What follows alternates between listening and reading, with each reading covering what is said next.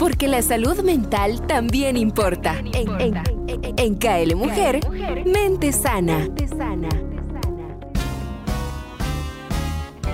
Bueno, estamos en KL Mujer en nuestra sección Mente Sana, son las 10 con 53 minutos y tenemos por acá ya a nuestra querida Vanessa Martínez, con quien vamos a compartir un poquito del tema que hablábamos al principio del programa, porque tiene relación con el tema que vamos a hablar ahora con ella, relacionado con el ego, Vane.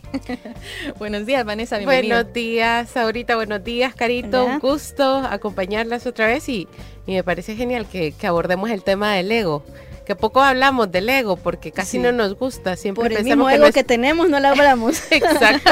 Por el mismo ego no hablamos del ego. Porque todos somos muy humildes, ¿no? Así que sí, me encanta el tema que vamos a tocar ahora. Mira, Vane, fíjate que al principio del programa tocamos este eh, un, caso de la vida real relacionado con eh, una pareja que eh, específicamente la mujer en la pareja no quiere casarse hasta que no esté preparada económicamente y tenga terminada su carrera. ¿Puede tener que ver esto un poquito con el ego, Vane? Sí, de alguna manera sí. Eh, ahora íbamos a hablarlo, eh, pues como parte del desarrollo del tema, creo que a veces el ego lo que hace es que te restringe o puede llegar a aislarte de aquellas cosas que anhelas o aquellas cosas que inclusive eh, están escritas que lleguen a tu vida. ¿Por qué?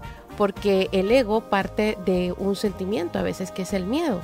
Es el miedo a perder algo o es el miedo a, que yo eh, no esté habilitada o a que yo no tenga las habilidades, y en este caso son financieras, em, para eh, poder enfrentar lo que viene.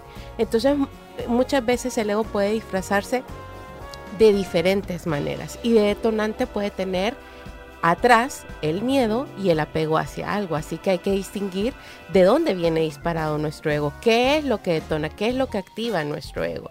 En este caso particular que comentas de, esta persona que no quiere dar este paso de matrimonio, no quiere decir de que ya no quiera a su pareja, pero quiere decir que hay una competencia de lo que está sintiendo, que es un apego, que es un temor de decir yo tengo que demostrar que soy suficientemente capaz, yo tengo que demostrar que yo tengo la misma habilidad de aportar en mi hogar o que yo soy independiente y esto como te comentaba puede aislarme o puede hacer que yo no tenga la capacidad de abrazar esa felicidad o ese bienestar que está ahí esperándome.